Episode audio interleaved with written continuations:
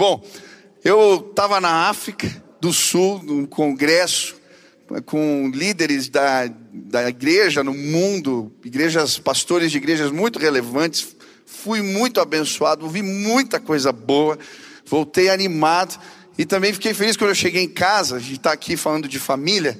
O meu sogro contou ontem para Sil que a Nina, ela não sabe ler ainda, ela está com cinco, está aprendendo a ler.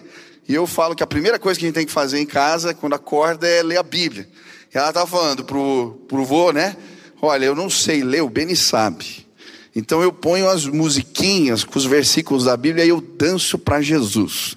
Silvia me contou, eu fiquei tão feliz, porque a palavra de Deus ela chega de diferentes formas e a gente pode celebrar isso dentro de casa. A palavra do Senhor vai chegar aí em nome de Jesus na tua casa. Eu quero falar hoje sobre alguns conflitos que a gente precisa resolver dentro da gente para que Deus sim abençoe a nossa família.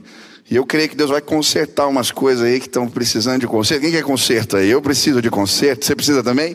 Deus vai consertar os negócios aí na gente hoje, em nome de Jesus. Você trouxe Bíblia, Gênesis 32, versículo 22 a 31, diz assim a palavra do Senhor: Naquela mesma noite, Jacó se levantou e atravessou o rio Jaboque, levando consigo as suas duas mulheres, suas duas concubinas e os seus onze filhos. Depois que as pessoas passaram, Jacó fez que também passasse tudo o que era seu. Mas ele ficou para trás sozinho. Aí veio um homem que lutou com ele até o dia amanhecer. Quando o homem viu que não podia vencer, deu um golpe na junta da coxa de Jacó, de modo que ele ficou fora do lugar. Então o homem disse: Solte-me, pois já está amanhecendo. Não solto enquanto o Senhor não me abençoar. Respondeu Jacó. Aí o homem perguntou: Como você se chama? Jacó respondeu ele. Então o homem disse: O seu nome não será mais Jacó. Você lutou com Deus e com os homens e venceu, por isso o seu nome será Israel. Agora diga-me o seu nome, pediu Jacó. O homem respondeu: Por que você quer saber o meu nome? E ali ele abençoou Jacó. Então Jacó disse: Eu vi Deus face a face, mas ainda estou vivo. Por isso ele pôs naquele lugar o nome de Peniel. O sol nasceu quando Jacó estava saindo de Peniel e ele ia mancando por causa do golpe que havia levado na coxa. O cenário que a Bíblia nos apresenta aqui é o cenário do Jaboque. A palavra Jaboque significa solitude, sozinho. Para mim, esse lugar representa a sala de terapia de Deus. E é nesse lugar que Deus coloca Jacó no seu divã e começa a tratar os conflitos da sua alma, que são oriundos da sua história problemática familiar. A família de Jacó ela era uma família interessante, apesar de temerem ao Senhor, eles tinham desajustes, desequilíbrios. O pai de Jacó era um homem bom, mas muitas vezes usou o artifício da mentira para tentar evitar conflitos, para se preservar. Isso de alguma maneira influenciou Jacó, que nesse quesito desceu ladeira abaixo. Ele não apenas usou a mentira e o engano para se preservar ou para evitar conflitos, mas para levar vantagem, para, sim, ganhar algo. E por conta disso, a, a sua família entrou em colapso. Se não bastasse, haviam preferências no lar. O pai preferia um filho, a mãe o outro. Isaú era caçador, homem viril, habilidoso, fazia um guisado que o pai gostava e por isso logo alcançou a admiração, a atenção do pai. Jacó era menino mimado que vivia na barra da saia da mãe, aprendeu a cozinhar com ela e por isso também tinha sua preferência. E no lar onde existem preferências, Logo, uma guerra velada se instala, uma competição entre os irmãos, e essa competição vai tomando contornos interessantes. Para mim, Jacó queria ser como irmão para alcançar a atenção do pai, e por isso agora ele tenta roubar o que o irmão tinha tentado, tinha conseguido, tinha alcançado. E primeiro ele rouba o seu direito de primogenitura, depois ele literalmente se veste com as roupas do irmão e engana seu pai, rouba a bênção do irmão Quando o irmão fica sabendo, fica indignado, começa a odiar o irmão e deseja matá-lo. A mãe, vendo tudo isso acontecer e, sim, sentindo que uma tragédia vai se estabelecer em casa, fala para Jacó: foge, vai embora. E agora Jacó sai com uma mão na frente e outra atrás, para ir para casa de um tio que ele não conhecia, tem que dormir no caminho, numa, fazer da pedra o seu travesseiro, e ele chega naquele lugar e o seu tio agora o passa para trás. Ele queria casar com uma moça, lhe enganam, ele casa com duas, e aí uma competição se instala dentro do seu lar, uma confusão, e passam 21 anos. E agora ele está voltando para casa. Depois de 21 anos. E ele está pesado de espírito. Ele não sabe se o irmão vai o perdoar. Ele não sabe se a família vai o receber. Ele está angustiado. E é por isso que ele vai para o Jaboque. E ele vai para esse lugar de solitude procurar uma bênção do Senhor. E o que me chamou a atenção nesse texto foi a maneira como o Senhor se revelou para Jacó. Deus aparece para ele como um lutador que briga com ele a noite toda. E para mim, Deus se mostra dessa maneira porque Deus queria mostrar para Jacó alguns conflitos que ele precisava resolver se queria a bênção da restauração familiar. E hoje eu quero te levar para esse lugar, para essa sala de Deus, onde Ele aponta para nós conflitos que precisamos resolver, consertar, para que o favor de Deus repouse sobre as nossas casas. Quem quer melhorar aqui? Quem quer ser consertado por Deus? Hoje eu creio em nome de Jesus o favor de Deus vai cair sobre esse lugar e sobre a sua vida. Conflitos serão resolvidos neste lugar. Deus vai fazer algo novo em nossas casas. Amém? Você crê nisso? Primeiro conflito na vida de Jacó, eu chamo de conflito do ventre. A primeira briga dele com o irmão já aconteceu na barriga da mãe. A Bíblia diz que os dois já se pegavam lá dentro. Gênesis 25, 21 a 23 diz: Isaac orou ao Senhor em favor de sua mulher, porque era estéril. O Senhor respondeu a sua oração e Rebeca, sua mulher, engravidou. Os meninos se empurravam dentro dela, pelo que disse: Por que está me acontecendo isso? Foi então consultar o Senhor, disse-lhe o Senhor: Duas nações estão em seu ventre, já desde as suas entranhas, dois povos se separarão. Um deles será mais forte que o outro, mas o mais velho servirá ao mais novo. Primeira briga, primeiro conflito já acontece no ventre. E sabe, para mim, o conflito, conflito do ventre são os conflitos ocultos, das perguntas sem respostas. Como o filho escondido na barriga da mãe, nós muitas vezes guardamos dentro de nós situações que nós não sabemos os porquês, as origens. Talvez você não entenda porque tem o pavio tão curto. Talvez você não entenda porque trata o seu pai, sua mãe de determinada maneira. Talvez você não entenda porque você tem esses ímpetos de ira. Talvez você não entenda porque alguns maus hábitos se estabeleceram. Existem situações na nossa vida que surgem, aparecem, e as razões estão ocultas para nós mesmos. O conflito do ventre não era um conflito apenas de Jacó, mas também de sua mãe Rebeca. Ela está sentindo dores. Aquele conflito dos filhos dentro dela trazia dor, a ponto dela se voltar para o Senhor e perguntar: Senhor, o que se passa comigo? O que está acontecendo no meu interior? E sabe, eu creio que a atitude de Rebeca deve ser a mesma de cada um de nós. Diante dos conflitos, que não temos respostas, nós podemos apresentar ao Senhor as nossas dores. E quando ela faz isso, Deus lhe dá uma resposta impressionante. Quem imaginaria? Existem duas nações dentro de você brigando. Só Deus tem tamanho conhecimento. Só Ele pode revelar coisas como estas. Sabe, talvez existem causas que você não imagina para comportamentos que fazem sua família sofrer, que vão cessar diante de uma revelação de Deus.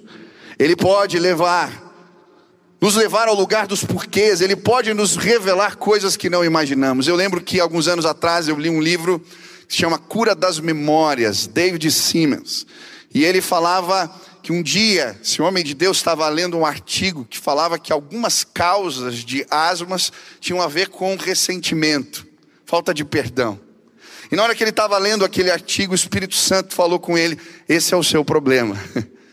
Ele tinha crises crônicas de asmas, já tinha tentado tratar e nada resolvia. E ele falou: Mas Deus, como assim? Quem eu não perdoo? E aí o Senhor revelou para ele um ressentimento que ele guardava. Seus pais eram missionários, trabalharam na Índia. E por causa do trabalho, muitas vezes o deixaram com a avó, não eram presentes. E ele, de certa maneira, sufocou aquele ressentimento, porque a causa era boa. Mas ele estava magoado com seus pais. E naquele dia, enquanto ele estava na presença de Deus, perguntando os porquês, o Senhor o levou ao lugar do perdão, ao lugar do confronto, ao lugar do arrependimento. E quando ele esvazia a sua alma daquilo que o sufocava, ele vai testemunhar no livro: nunca mais ele teve uma crise de asma. Porque diante dos conflitos sem respostas, conflitos do ventre, quando a revelação do Senhor chega, a cura do Senhor se estabelece. Eu lembro também a minha vida como eu tinha dificuldade de ser assertivo, de dizer não. Era um conflito, era um sofrimento. E quando eu virei pastor, ficou pior. Porque as pessoas vinham pedir as coisas para ir visitar. E eu, nesse ímpeto de querer atender todo mundo, eu marcava duas, três, quatro reuniões na mesma hora. E aí frustrava as pessoas, não chegava, chegava depois da hora. E aquilo estava me fazendo mal. E um dia eu fui procurar ajuda, fui fazer terapia. E quem me atendeu foi uma mulher de Deus. Eu lembro bem o dia que eu estava sentado na poltrona, ela pôs um fone de ouvido, um louvor, falou: Olha, a gente vai orar aqui, Deus vai revelar algumas coisas hoje. Eu quero que você ore, eu vou fazer algumas perguntas, e as imagens que vierem na sua mente você vai anotar e depois vai falar para mim. Eu falei: Tá bom. E começou a tocar música lá, e ela perguntou, entre várias perguntas, uma pergunta que ela fez. Quando dizer não para você foi difícil? Você lembra de alguma coisa, alguma imagem? Aí ela fez aquela pergunta, eu ouvindo a música e me veio a imagem de um violino. Eu pus lá violino. Não entendi na hora por quê. Mas o Espírito Santo estava me levando a algum lugar. Quando nós começamos a conversar, eu lembrei. Quando eu tinha seis anos de idade, eu fazia belas artes. Eu já fiz belas artes, Talita. E tinha lá uma aula que eles punham os sons dos instrumentos, você tinha que escolher o instrumento você gostou do som, e eu escolhi o violino. Logo em seguida, nós fomos para São Paulo e eu fui visitar o meu bisavô. Meu bisavô era violinista profissional. Quando eu cheguei na casa do meu bisavô, e contei para ele que eu ia estudar violino, ele ficou tão feliz. Ele pegou o violino dele, ele fez um recital para gente. Nós ficamos felizes, ele me abraçou. E na hora que a gente estava indo embora, ele pegou o violino dele e entregou de presente para mim. A minha família ficou feliz. Meu Deus, o violino do Bisa. Voltei para casa e comecei a tocar violino. Meus irmãos, eu não tinha jeito para o negócio. Violinista, quando não tem jeito, quando você toca, as cordas arranham. É uma. Olha, quando o cara toca bem, é beleza, mas, mas não era o meu caso. E aí, criança, fui tocando um ano e já perdi o gosto, mas eu queria desistir do violino. Eu falava que, mas é o violino do Bisa. Quando a gente ia para São Paulo, as pessoas nem me nem cumprimentavam, gente, como é que está o violino? Eu estava com o violino do Bisa. E aquilo foi se arrastando. Até meus 12 anos de idade, eu tocava violino. Eu cheguei até a apresentar aqui na igreja algumas vezes. Jesus. Eu só consegui sair porque houve uma greve na Belas Artes que durou quase um ano. E aí eu nunca mais voltei, graças a Deus. Porque dizer não na minha cabeça machucava os sentimentos das pessoas. Naquele dia, quando aquela mulher me levou ao lugar do violino, eu entendi alguns sofrimentos, alguns comportamentos que eu não era capaz de entender.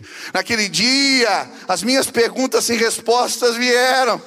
E a cura de Deus chegou para minha alma. Ei, talvez você haja de determinadas maneiras e você não entende por quê. Hoje Deus te trouxe para esse lugar, porque Ele quer trazer cura para sua alma. Ele pode. Talvez você não entende. Hoje Deus vai fazer algo tremendo neste lugar. Se as respostas não vieram e não chegarem hoje, eu quero te desafiar a ir para retiros de cura, a procurar ajuda de pessoas. Nós temos programas nessa igreja. CR, Retiro de Vida Vitoriosa. Nós temos tanta coisa onde você pode encontrar essas respostas. Persiga elas, porque você vai ser um marido melhor, uma esposa melhor, um filho melhor. Deus quer nos tratar. Quantos desejam isso? Segundo conflito de Jacó, que Deus vai tratar, tem a ver com os instintos egoístas. Em Gênesis 25, 24 a 26, a Bíblia diz: Ao chegar a época de dar à luz, confirmou-se que havia gêmeos em seu ventre. O primeiro a sair era ruivo e todo o seu corpo era como um manto de pelos, por isso lhe deram o nome de Esaú. Depois saiu seu irmão com a mão agarrada no calcanhar de Esaú, pelo que lhe deram o nome de Jacó. Jacó nasce, Esaú sai na frente, mas ele vem agarrado no calcanhar. E eu acho interessante por causa dessa atitude, o chamam de Jacó, usurpador, aquele que passa os outros para trás, enganador, trapaceiro. E eu acho interessante como dentro de nós, desde pequenininho, já existe um instinto egoísta. De querer ser o primeiro, de estar tá na frente. Você não precisa ensinar uma criança a falar algumas coisas. Tem que ensinar a falar obrigado, por favor, com licença. Mas você não ensina a falar meu, é minha. Só mexer no brinquedo da criança, você vai ver ela agarrando com a mão. Esses dias, eu cheguei na sala. Esses dias já não, a Nina era menorzinha. Estava a parede toda arriscada. E aí eu olhei e falei: Quem foi que fez isso? Ela com a caneta na mão apontou: Foi meu irmão. a gente já nasce com instintos. Eu acho interessante que nesse processo Deus teve que tratar os instintos egoístas de Jacó, que atrapalharam sua vida, que fizeram os seus sofrerem. Sabe, eu vejo tantos casamentos, tantas famílias sendo destruídas porque os instintos egoístas permaneceram. E se você fizer uma avaliação sincera, você vai perceber Enquanto eu preparava essa mensagem, enquanto eu orava esse começo de ano, Deus me mostrou quão egoísta eu era.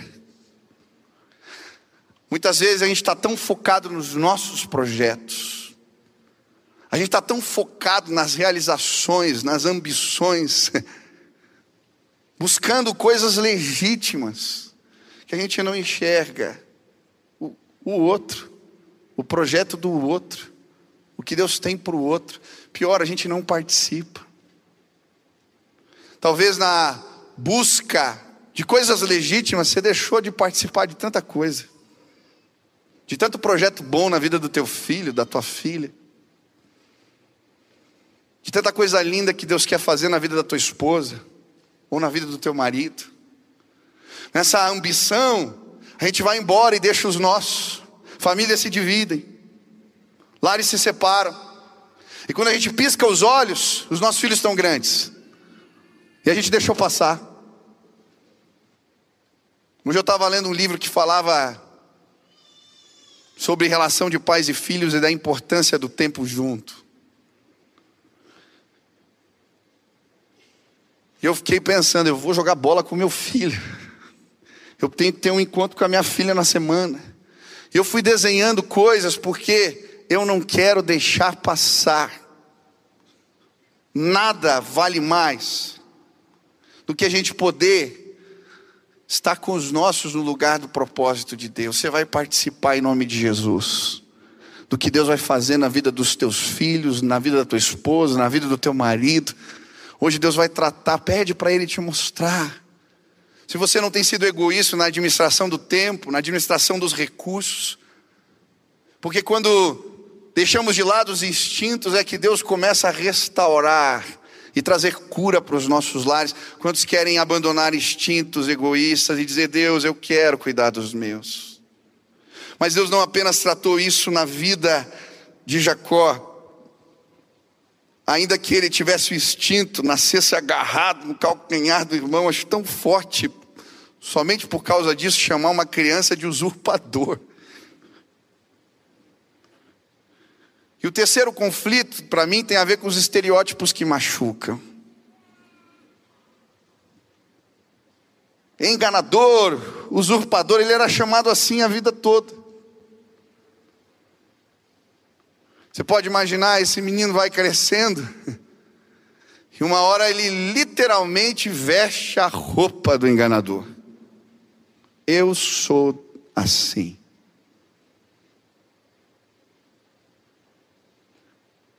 Mas não era apenas no lar de Jacó que os estereótipos que machucam existiam, eles acontecem nos nossos.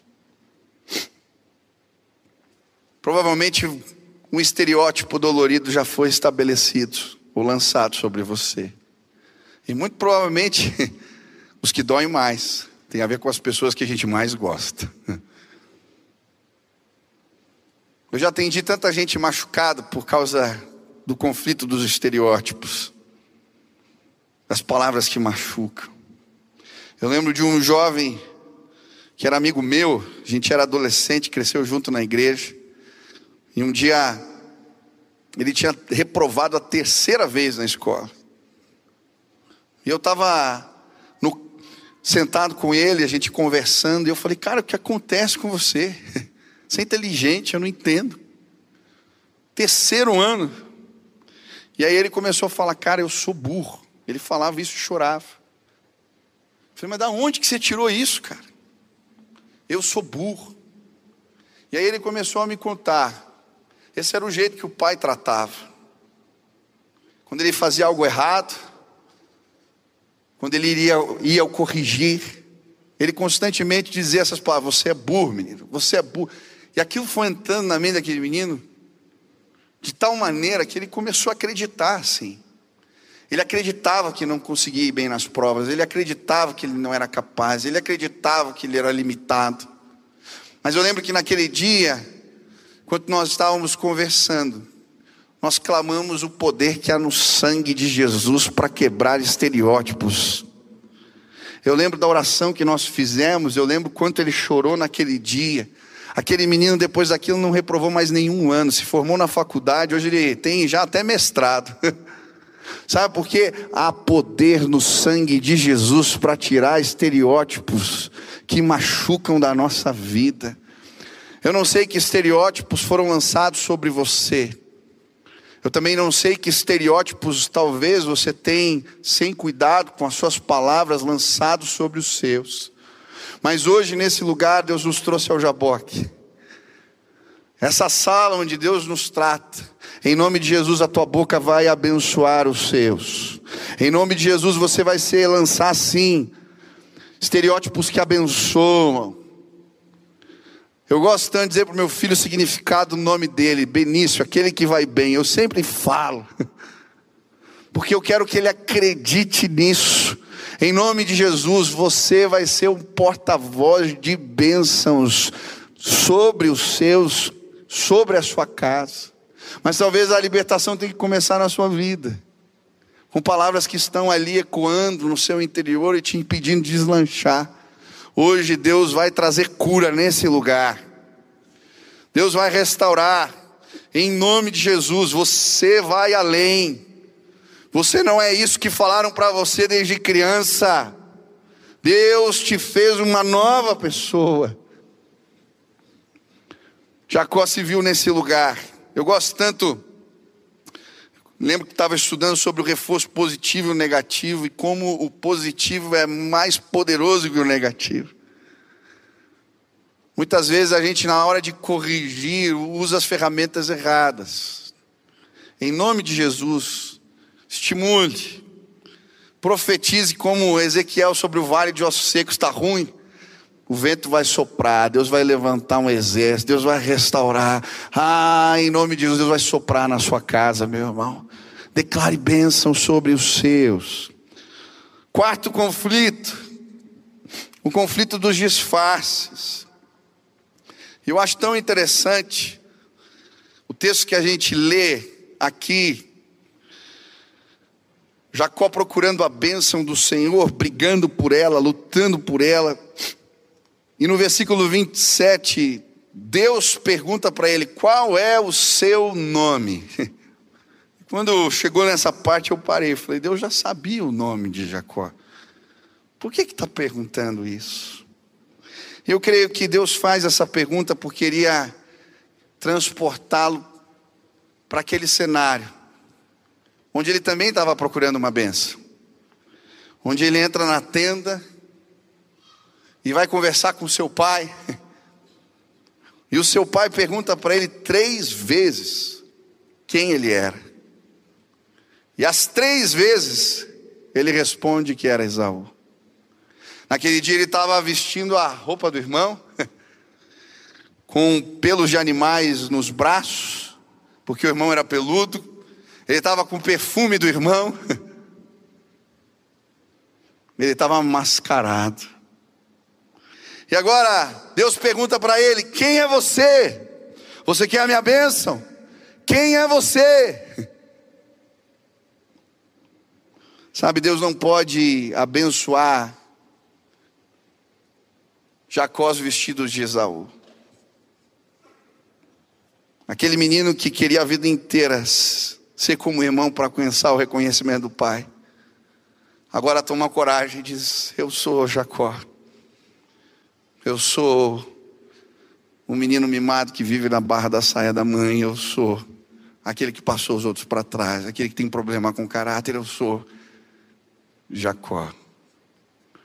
E é nesse momento, quando diante do Senhor, ele admite quem ele é, que o Senhor começa a tratar a sua vida.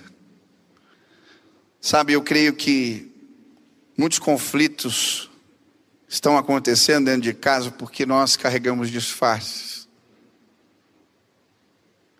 A supermãe, o pai que não chora, o filho que esconde os pecados. Nós não temos coragem de tratar. E sabe o que é pior? É que os nossos que convivem com a gente, eles sabem que não está tudo bem. Eles sabem que essa não é a realidade. Mas a gente acostuma a usar as máscaras. E a gente começa a fingir. Não há confronto. Não há conf conflito. E as coisas vão ficando mais graves, mais sérias. Um problema que era pequeno vai ficando complicado demais. Porque a gente não tem coragem de tirar as máscaras e de tratar o que precisa ser tratado. E aí, quando a briga acontece, o casamento termina, a cisão no lar vem, porque a gente usou máscaras muito tempo. A história de Davi e Absalão, para mim, é um retrato aonde pode chegar? O que uma máscara pode fazer?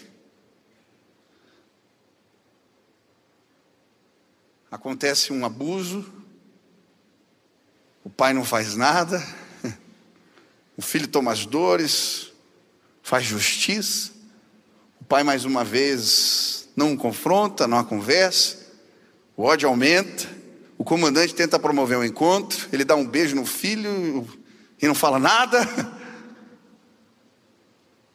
Isso termina em tragédia. Ele toma as mulheres do pai no, em cima do palácio, golpe militar, cisão na família. Ele termina chorando a morte do filho, Absalão, Absalão. Em nome de Jesus, as máscaras precisam ser entregues diante do Senhor. Tem coisas ocultas na sua vida. Tem situações dentro da sua casa que você, como pai, precisa confrontar. Precisa haver pedido de perdão. Precisamos contar para os nossos. E é nesse ambiente onde a cura de Deus se manifesta. Hoje Deus vai trazer sim arrependimento, renovo.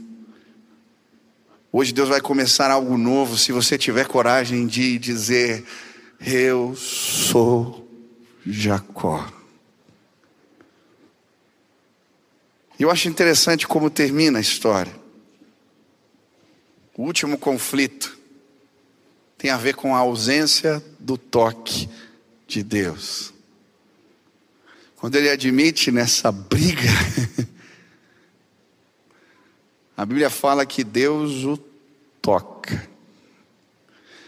Não é um murro, não é um golpe forte, é um toque. E Jacó agora fica descadeirado. Ele sai mancando. É como se Deus dissesse: Eu vou deixar uma marca na sua vida que você jamais vai esquecer. Um toque de poder. Antes ele era alguém. Agora ele foi tocado pelo Deus Todo-Poderoso. Ele não era mais o mesmo. Sabe, se queremos abençoar a nossa casa, precisamos de um toque de poder. Um toque que nos transforma.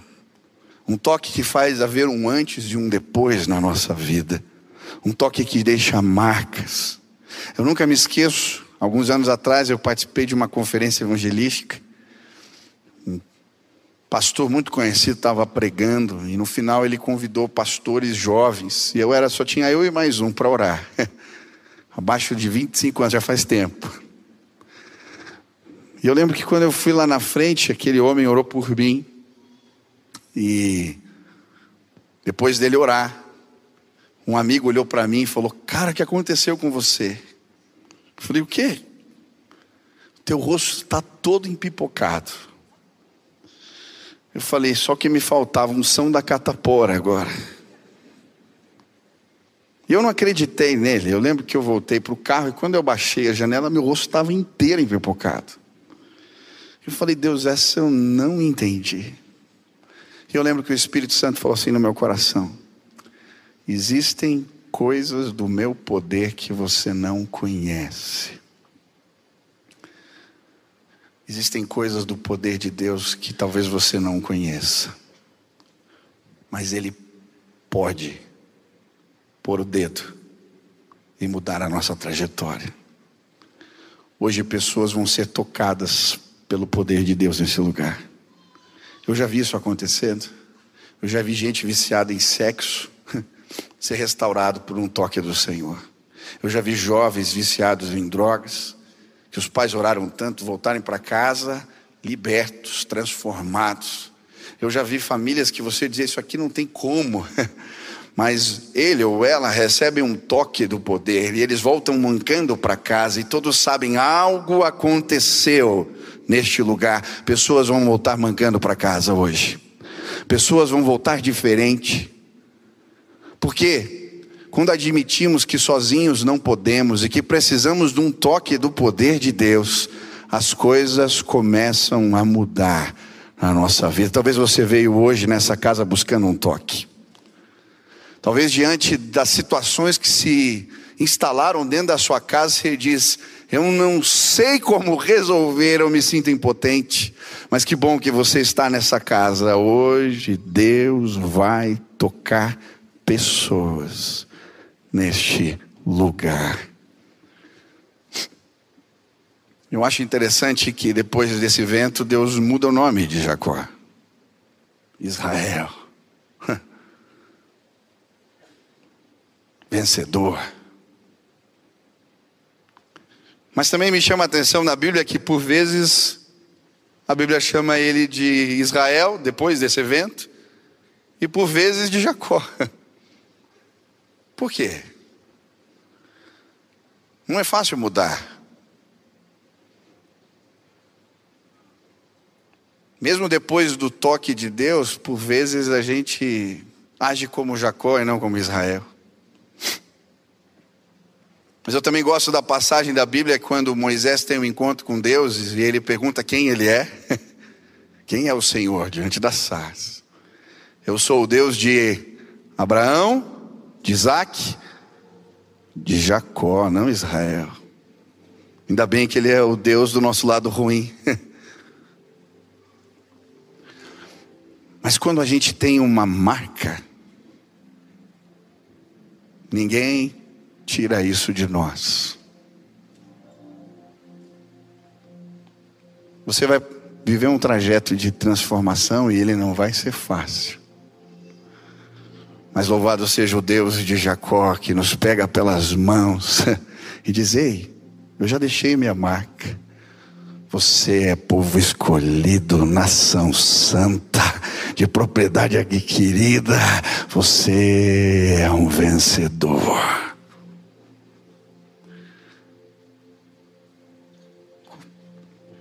Sabe, depois desse encontro no Jaboque, ele vai atrás do irmão. Ele não sabia o que ia acontecer. Mas o irmão, quando vem, vem correndo, o abraça. Eles choram juntos. Quem faz essas coisas acontecerem? Existe um Deus que é todo-poderoso e que restaura famílias. Você vai voltar para casa com uma marca.